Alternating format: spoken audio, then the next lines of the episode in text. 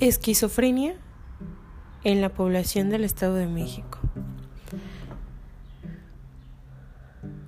Bueno, pues resulta que ahora en la República Mexicana, a través de diversos estudios epidemiológicos, bueno, pues se han tratado de dimensionar la magnitud de los trastornos mentales, también del comportamiento que permiten conocer la relativa certeza de las características de algún problema.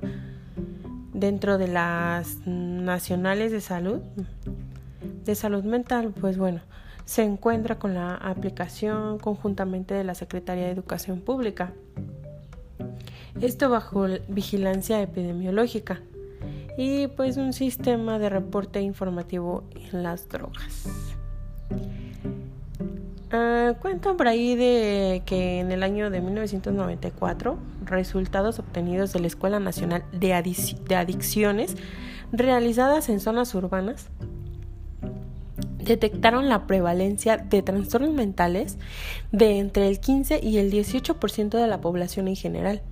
En esta encuesta, bueno, pues observamos la depresión de un trastorno más frecuente tanto en, tanto en hombres, tanto en mujeres, y los resultados nos han llevado a un estudio en donde concuerden con los realizados en algunos otros países.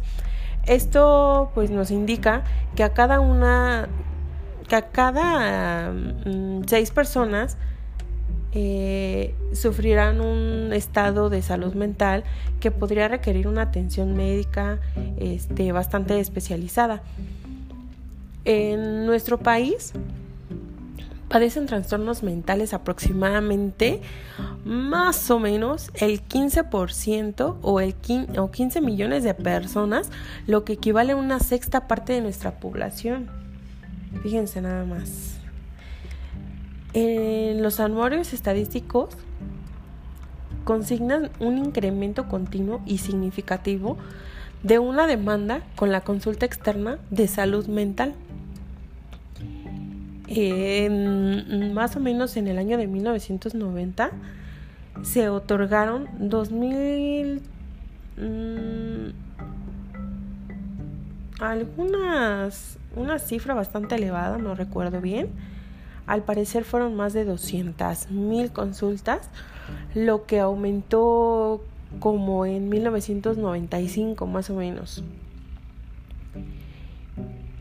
El anuario estadístico observa con, bueno, se observa con una mayor demanda de atención en la consulta externa por parte de hombres. En comparación con las mujeres, eh, pues eso sí fue una cifra bastante, bastante baja a comparación de los hombres. Esta misma situación se observó en cuestiones de internamientos, más o menos como 13.200 y algo para los hombres y para las mujeres fueron un promedio más o menos de 6.300 y algo. Este padecimiento, eh, pues bueno, al parecer es como una, eh, por una educación sobre las enfermedades mentales, ha, pues ha propiciado un cambio en cuanto a la respuesta de los pacientes familiares hasta la búsqueda de ayuda profesional. Un estudio comparativo muestra eh, que las personas que buscaron ayuda relacionada con problemas de salud mental recurrieron en primer lugar a los familiares, a los amigos y en segundo lugar pues bueno a la automedicación y siguiendo este orden pues asistieron al clérigo, ¿no?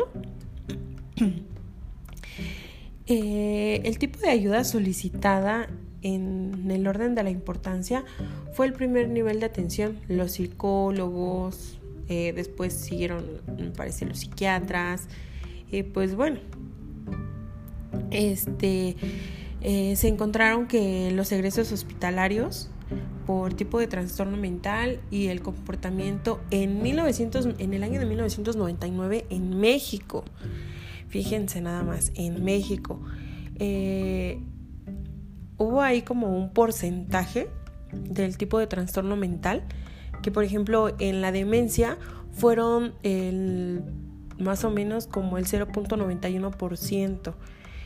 Eh, esto eh, se divide entre hombres y mujeres y el total, pues bueno, fue más elevado en hombres. Otros trastornos mentales y el comportamiento del de, uso del alcohol fue más o menos como del 16.6%. De igual manera, esto es más notorio en los hombres. También se encontró que eh, el síndrome de dependencia al alcohol, un 9.8% más o menos. Igual, es más notorio en los hombres que en las mujeres. También los trastornos mentales de los, del comportamiento de de, debidos al uso de otras sustancias psicóticas, psicoactivas, perdón, pues bueno, en hombres es más elevado también.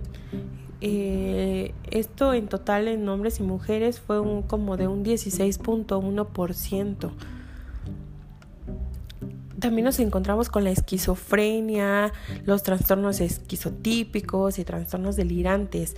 Esto nos da un total del más o menos del 22.6%. Nuevamente, en hombres, en hombres es eh, una cantidad más elevada que en mujeres el porcentaje. Y pues bueno, oh sorpresa, los trastornos de humor, depresión y así y, eh, otras este otros trastornos aquí sí se fue se, vio reflejado más que esto es más en mujeres eh, y con un total del 12.3%. Los trastornos neuróticos trastornos relacionados con el estrés y trastornos somatomorfos. De igual manera, aquí ya aumenta la, cantidad en mujeres. Esto nos da un total entre hombres y mujeres de más o menos del 4.3% más o menos. Y eh, bueno, eh, también se buscó una escala de ayuda o asistencia por problemas de salud mental en México, que más o menos por allá de los años 1988 se vio reflejada en amigos y familiares. Eh, hubo una automedicación y pues bueno, algunos asistieron a servicios de salud mental. Más o menos como en 1997 el nivel de atención este, fue con los psicólogos, los, los psiquiatras, y, ya, a partir de ahí. En algunos estudios, pues bueno, se han analizado las barreras para buscar atención y las principales razones, razones para no hacerlo están relacionadas con una credibilidad que le da un tratamiento médico con el 58% de hombres y el 68% de mujeres. Nuevamente, mujeres estamos un poquito arriba. Respectivamente, pues bueno, opinan que el acceso a los servicios de este es muy es muy difícil pues bueno que opinan que la falta de información para el paciente eh, que hay barreras que están relacionadas con el bajo nivel de escolaridad de ingresos familia y bueno tiene que ver con un sinfín de, de cosas no pero bueno, aquí también entra lo que es la población infantil y también la adolescente.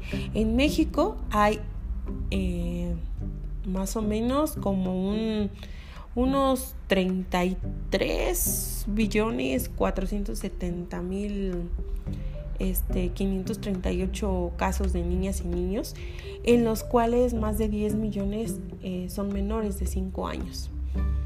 Fíjense nada más, casi el 23 millones se encuentran entre los 5 y los 14 años de edad aproximadamente en la región centro y sur del país. La concentración de menores pues es, eh, es más de un millón de niños estando en la zona norte. es menos de, de un millón. En, Estudios en, México reportan alrededor más o menos del 15% de prevalencia en, trastornos psiquiátricos en niños. Mm, de acuerdo al, al, este, a la estadística, pues bueno, eh, eh, la SEP nos reporta para un periodo más o menos de allá más o menos del 2000, 2001, que en los centros de atención múltiple en el Distrito Federal, pues bueno, fueron atendidos un total de 8.130 y algo alumnos, de los cuales, pues bueno, padecían ceguera, alguna discapacidad, sordera, eh, discapacidad auditiva, discapacidad motriz, discapacidad intelectual y bueno, y entre otras discapacidades.